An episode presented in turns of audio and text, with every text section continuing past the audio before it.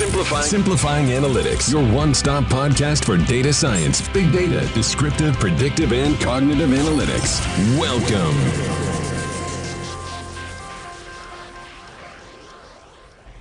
Hola a todos, bienvenidos a un episodio más de Simplifying Analytics, el podcast de Analyticus. Mi nombre es Miguel Molina Cuscuyuela, yo soy Managing Partner de Analyticus.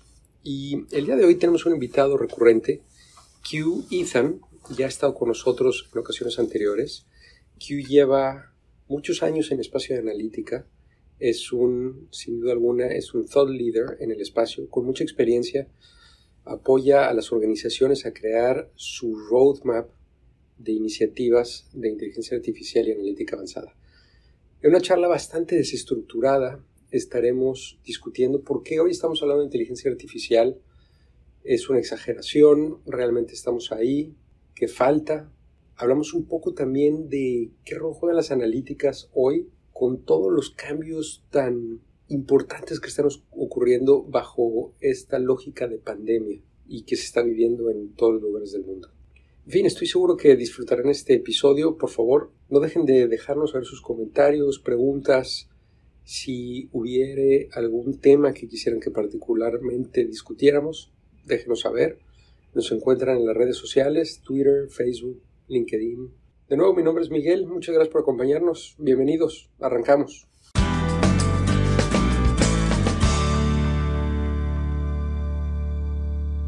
So, Q, welcome back. Welcome back to the podcast. Um, I think this is this is the third time that you join us uh, at Simplifying Analytics, right?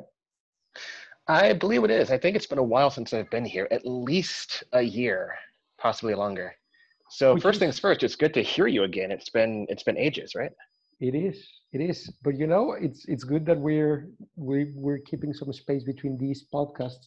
So every time we catch up, we can actually take a step back and say what has changed over the last year. So and um, and I know recently we exchanged some messages saying, "Hey, we're talking about AI."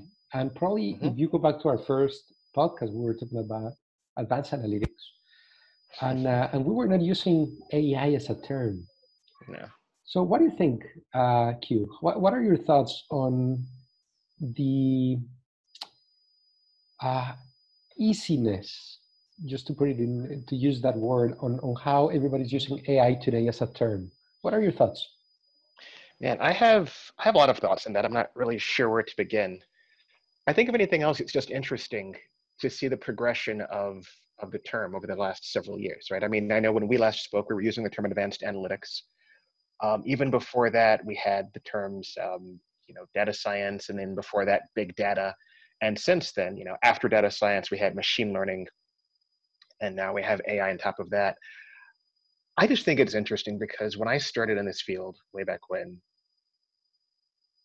I, I didn't really think much about the terms used to describe it, right? I know people were really big into um, yes, being very excited about tossing around terms like data science or this, that, and the other. But my take has always been we are analyzing data for fun and profit, right? It doesn't matter what we really call it. So it's been interesting for me to see that we've changed the names many times over the last several years, and not much has changed about the work that's actually being done. And I'm not sure. I'm not sure why we keep changing the name then, and what that says about us as a field. What do you think? Well, you know, I, I think um, the usage of different terms is driven by the big vendors. Is, sure. Uh, so there's the the Google, the Microsoft, the Amazon, and the fundamentals. I don't believe that they have changed. I mean, you go back to uh, data mining, and the fundamentals are the same. And advanced analytics, it's it's all about how do you find these patterns. But of course, the techniques, the processing power, the storage that has changed. Mm-hmm. but you cannot you cannot use the same name. It's just a marketing uh, 101 no? You have to sell the new thing. And i believe uh, ai um, of course the usage of neural networks and deep learning that has popularized or, or, or it's, it's it's making easier to use ai as a term. Mm-hmm. um, but now i think it's it's um, there's always this thought that when you talk about AI, people believe that we are way ahead. and you think about this Hollywood character, uh, you know, way more, way more advanced, and and it, of, it, we're still in a very narrow age of AI. Um, now, are we going to use a different term a couple of years from now? Hmm, we might, most likely, um, because you want to be on top of the new thing. And also, the usage of new terms draws a line on, you know, now this is moving forward. Um, kind of, it, it's, you need to call the era with a different name uh, because now we have different infrastructure. We have the cloud. We have unlimited storage. So, so actually things are changing. The fundamentals are the same. Um, I, coming from this field and, and being in this field for so many years, I do believe it's a little bit of a push sometimes. Mm-hmm. Uh, and it's a lot of marketing. Sometimes I, I, I talk to prospects and they tell me, hey, we want to do AI. Where do we start? and uh, something that I guess is good about using a different term than advanced analytics, and and when you talk about analytics, people think about reports, complex reports, complex dashboards, no, way more advanced dashboards as, as you would imagine and with more sophisticated techniques behind them. But you don't actually think about the last mile. How do you make that operational?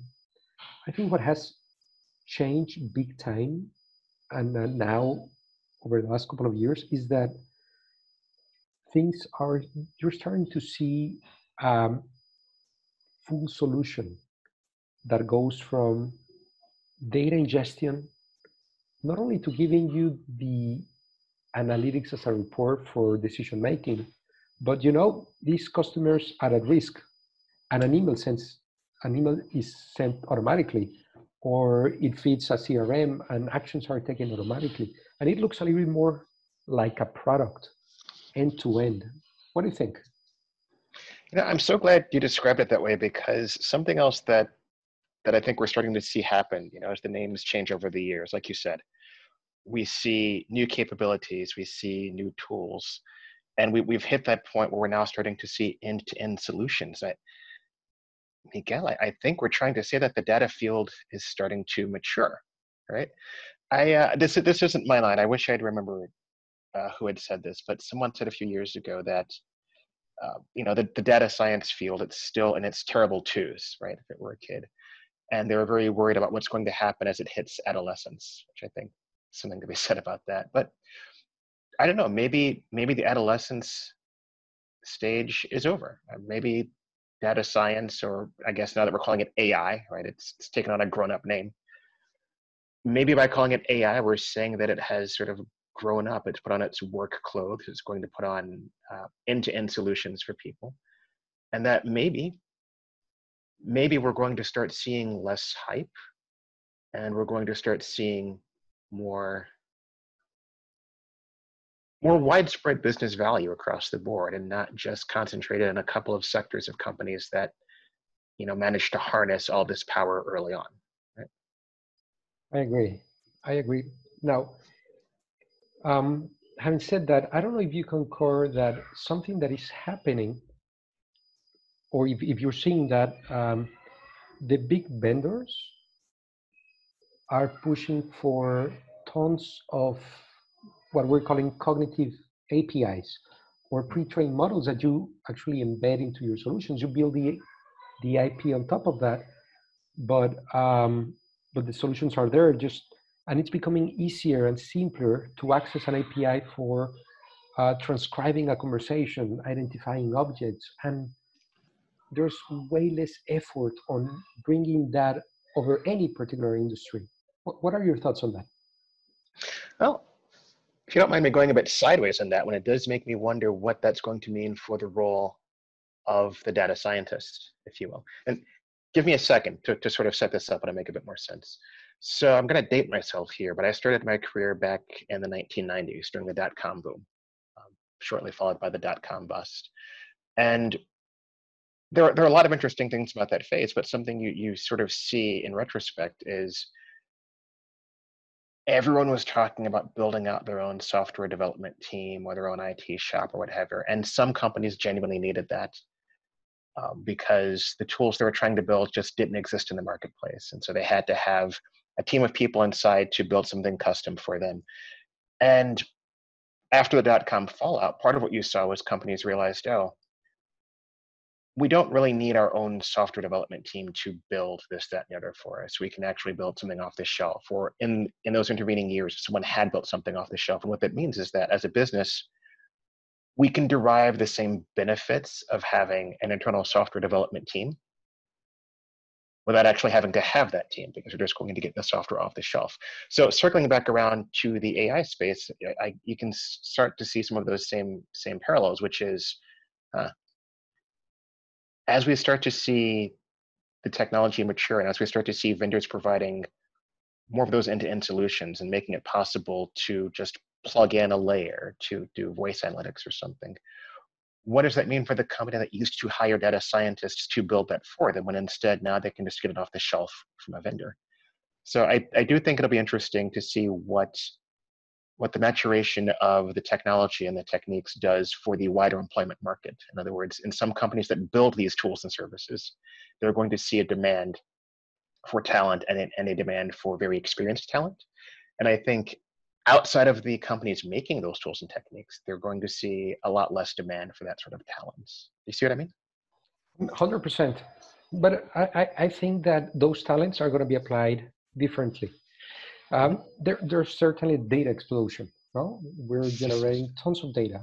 And um, I think there's going to be way more effort needed on structuring the data um, and more talent needed to solve okay we're as a company we're generating all these data what do we do now so that's where talent i believe is going to go into um, and of course um, there's always these uh, oligopolies where a few companies, the big five, are going to keep building all this infrastructure. But the end game for them is, hey, I'm going to give you this. It's going to run on my, it's going to run on, on, on my cloud. Uh, you're going to build the IP on top of that. And that's where the data scientists are going to play. That's, that's what I believe. So I have this data coming from the company and I have these um, uh, capabilities coming from the vendors how do I actually put everything together to generate additional revenue, reduce costs, and the, the usual suspects? What do you think?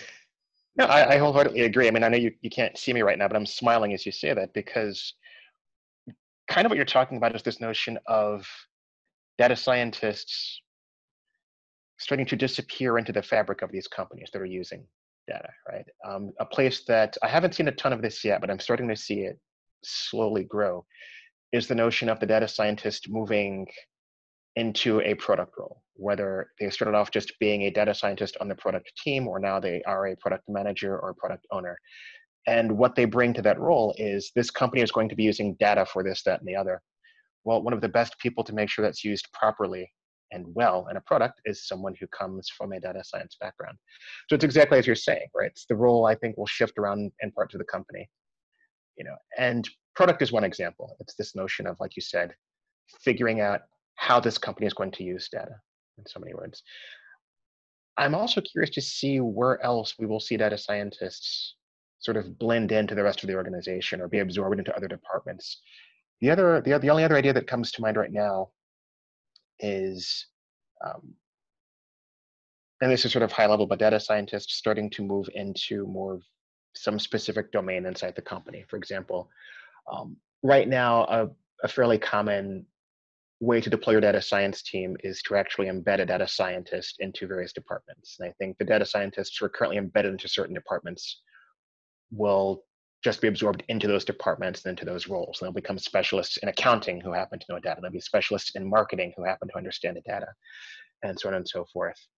Um, so I think it'll be interesting to see where data scientists move in those organizations and whether they start to pick up new talents and skills. For example, I think it would be very exciting for some number of data scientists to take some time off and go to law school. I mean, just imagine the notion of someone who understands and practices law and also who has a deep understanding of data and how it is and should and should not be used.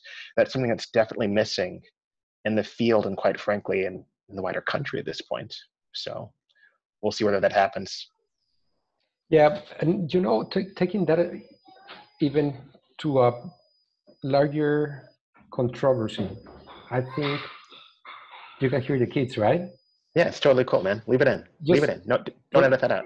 Done. No, just for everyone to be, um, everyone that is hearing this, and, and, we'll talk about the pandemic in, in a second. I want to pick on uh, uh, on Q's um, mind uh, later on, but this is we're talking at the end of June, and um, 2020, uh, June 26, and um, as everybody knows, um, the lockdown is over in um, many states around the US. Uh, over the last couple of weeks, Florida, in particular, where I'm based, the numbers have skyrocketed. Um, so we'll talk about that in a second. But so, so that's why you hear kids in the background. But going going to the point that I wanted to discuss, um, I also believe, Q, that we overuse the term data scientist. And um, now, now, when you're saying all these data scientists are going to different industries and different, uh, and, and, and they are being positioned within uh, product development, product managers, different areas. I see so many data scientists that define themselves as data scientists that might not be. So everybody has its own definition of what a data scientist is. Mm-hmm. And um, and I, I, for some reason, I believe we discussed this before. Uh, but I've run into many companies that have shared, hey, we just got our new data scientist. And when you double click, um, well, the guy is good with data, but he comes from BI, and the skills mm-hmm. might be slightly different. And he's a very good data engineer. I don't know, should we call that person a data scientist or anyone with data skills um, and curiosity should be called a data scientist? Or if you have the industry expertise and the data um, management expertise and some BI visualization skills, should you be called a data scientist? I think we're overusing the term data scientist, and now nobody knows what to expect out of somebody that is a data scientist. Or data scientist is someone that jumps over advanced analytics, and it's just for uh, needs to have a math background and should be able to uh, do some predictive analytics and decide whether it's a classification model, a logistic regression. Should they have this background? Or could going back to the APIs that we just mentioned, could it be somebody that is very good at data management and embeds these cognitive APIs that are out there? What are, what are your thoughts on this? I, I agree. The term data scientist, it's it's gotten a lot of mileage over the years, and and that's okay. I mean, for the longest time, it's the only term we had for.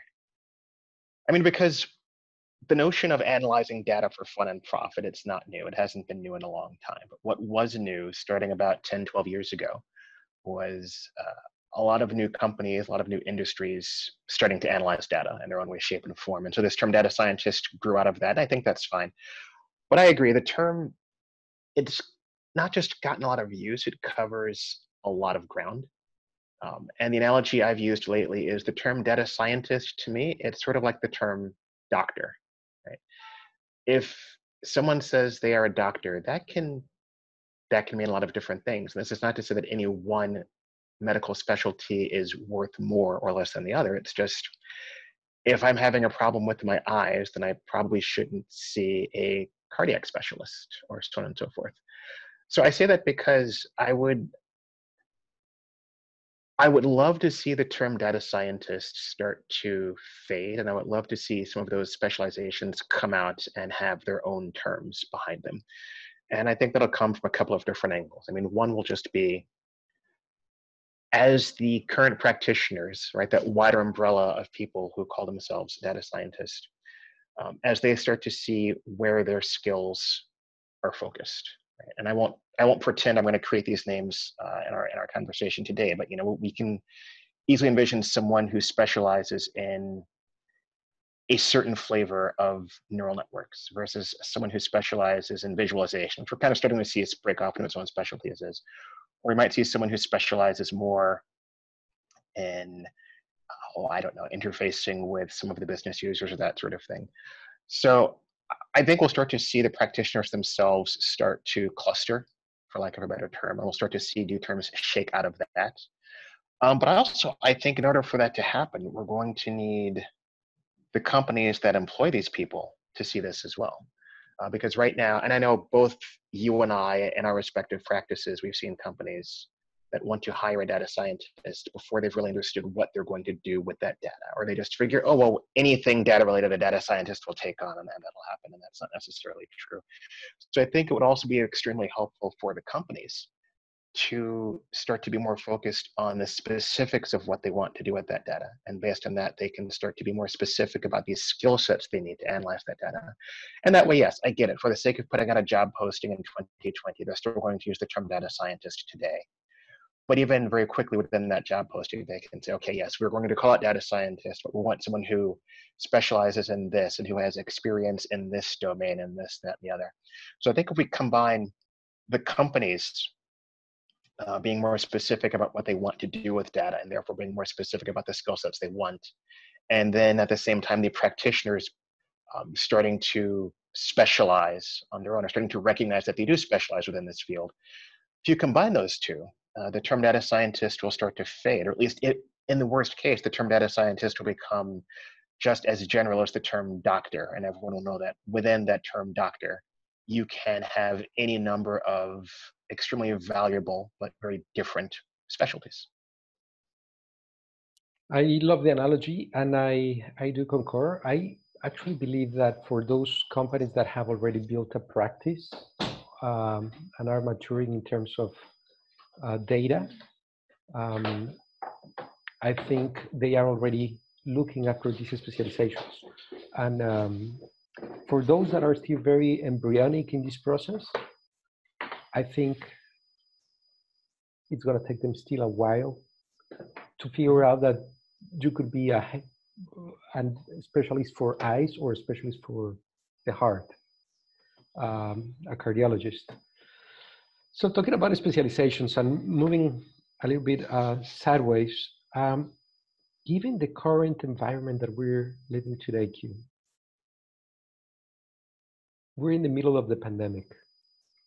Where do you see where do you see data? How do you see the role of data scientists being played? Um, what are your thoughts on analytics and COVID 19 overall? And, and, then we can discuss different things uh, uh, around this couple of uh, ideas, but I'm very intrigued on, um, on how do you see data helping us get out of this situation? Um, wow, that's, that's, a pretty deep question. Um, I can't, I'm not 100% sure uh, because I am not a virologist. Um, I don't even play one on television. But I will say that science in general uses data, right? I mean, that's the whole point. What people want to do for any kind of science or any kind of medical science is pull up information, try to figure out what this virus is, where it's headed, how to prevent it, and so on and so forth. So I think what's different now compared to past pandemics or past widespread illnesses is that because this notion of data science, machine learning, sorry, AI, I have to start saying AI this year, uh, because AI has made such great strides in terms of tools and techniques and just a greater number of practitioners, I think there are just so many more people who can provide some of that data talent to help the virologists and help the, the medical researchers figure out how to attack this virus. That's that's what I'm thinking, sort of widespread idea. But what about you? What are you thinking? Well, I, I guess the the notion of open data is something that I love. Um, mm-hmm. So something that I have not seen before in many countries, as you know, we work a lot with Latin, with Latin America. Mm-hmm. And this pandemic, I think, is pushing the notion of open data like they've never, it's never been pushed like that before. Uh, I think in the US, we saw a big effort with the Obama administration, and then that effort pretty much stopped. Even there was a chief data scientist uh, during the Obama administration, um, DJ Patil, and actually the person that coined the term data scientist. Um, but now you go to John Hopkins, you go to GitHub, and you have access to the numbers that are being reported. So what I love about it is that even if you're an, uh, uh, an amateur on the space of data, mm-hmm. now you have access to the raw data. It's not the data that has been digested and there's already somebody that put a certain interpretation and just share it with you on TV. Mm-hmm. Now you're looking for a dashboard, you have a hundred, no? um, going after COVID and, and, one for each country. And uh, so there's tons of, that's something that I believe is one of the positive things that this crisis is going to leave behind. Uh, people is getting closer to data. Um, it's, it's easier to access data and explore data. And now, because it's touching you, there's way more curiosity for you to go after the data, mm-hmm. um, like never before. Yeah, I, I absolutely agree. And, but there's there's also a flip side. I, I agree with what you're saying. There's also a flip side to what you're saying as well. Uh, you know, one concern that's been raised quite a bit, even over the past couple of months, is around open data or even just general data privacy around the pandemic. Right? And I don't know how much of this you've seen in Miami, but I've seen elsewhere. Um, you know, government agencies talk about creating, or even private agencies as well, talk about creating COVID tracking apps that run on your phone. And in theory, that could be extremely helpful because it gives you a way to tell whom in your vicinity may have been affected or who may be a carrier and you can therefore make a better decision, which should be great. But that also highlights a lot of the privacy laws we have in our country. People, I guess, where I'm going is that it seems weird to me that people would have to try to decide between installing this application, keeping myself and other people safe, and at the same time having to give up some degree of privacy because we don't have sufficient laws to protect that data once it's been collected. We don't know where else it's going. And if there's one thing we've seen the past several years in this field, this wider field of AI, is the use and misuse of data for various business purposes, be it advertising or marketing or that sort of thing. So to your point on the one hand, I think it's amazing that we have seen this surge in, in open data and it's just available to anyone who wants to put it to good use. On the other hand, it does highlight that we still have, as a country, a ways to go as far as defining good privacy laws around data. Uh, because I do find it troubling that during a pandemic, people do have to ask that question huh, Do I want to know more about the possibility of this carrier being near me and give up some degree of privacy to do that? It, well, privacy is a whole ethical topic. Uh, I think privacy, algorithms being biased, uh, singularity, those are topics behind AI that should be discussed. No, uh, in terms of privacy, it's it's a very thin line between, mm-hmm. and it's extremely it's extremely hard to actually say here's the line, because yes. there's always this very tough balance between. You know, should I let Netflix know what I like? Well, yeah, if you want Netflix to recommend you, you need to let Netflix know what you love and what you don't. Um, you need to know. So today, Netflix doesn't ask you, right? Or it's part of the agreement. You have a Netflix account, and whatever content you consume, it's going to recommend you content around your consumption patterns.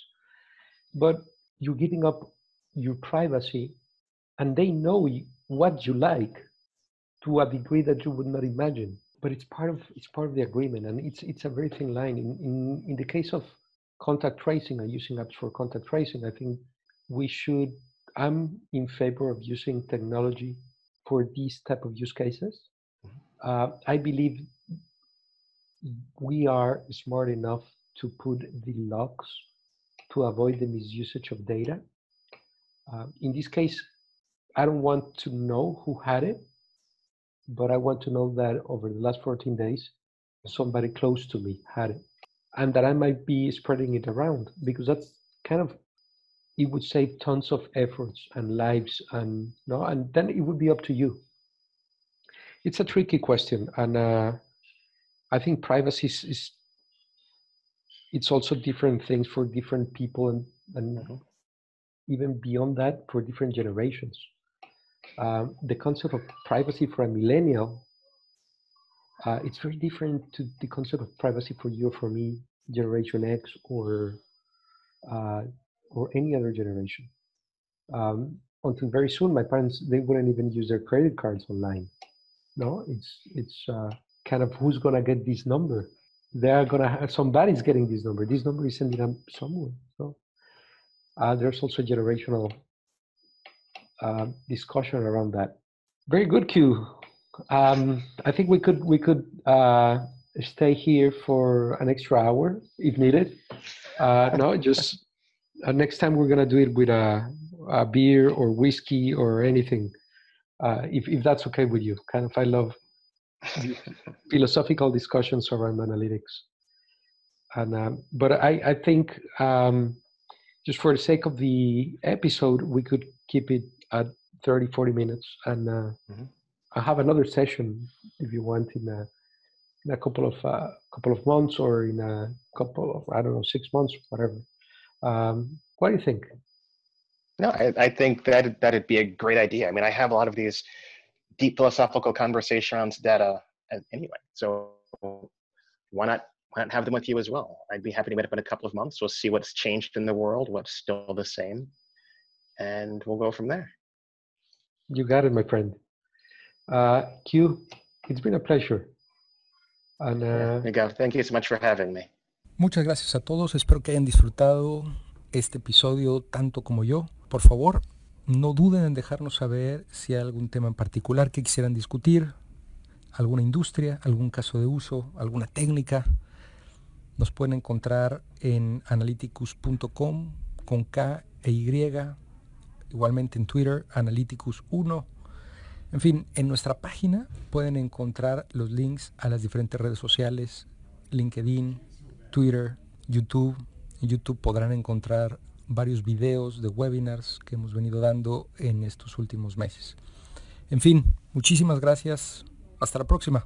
Simplifying Analytics, your one-stop podcast for data science, big data, descriptive, predictive, and cognitive analytics.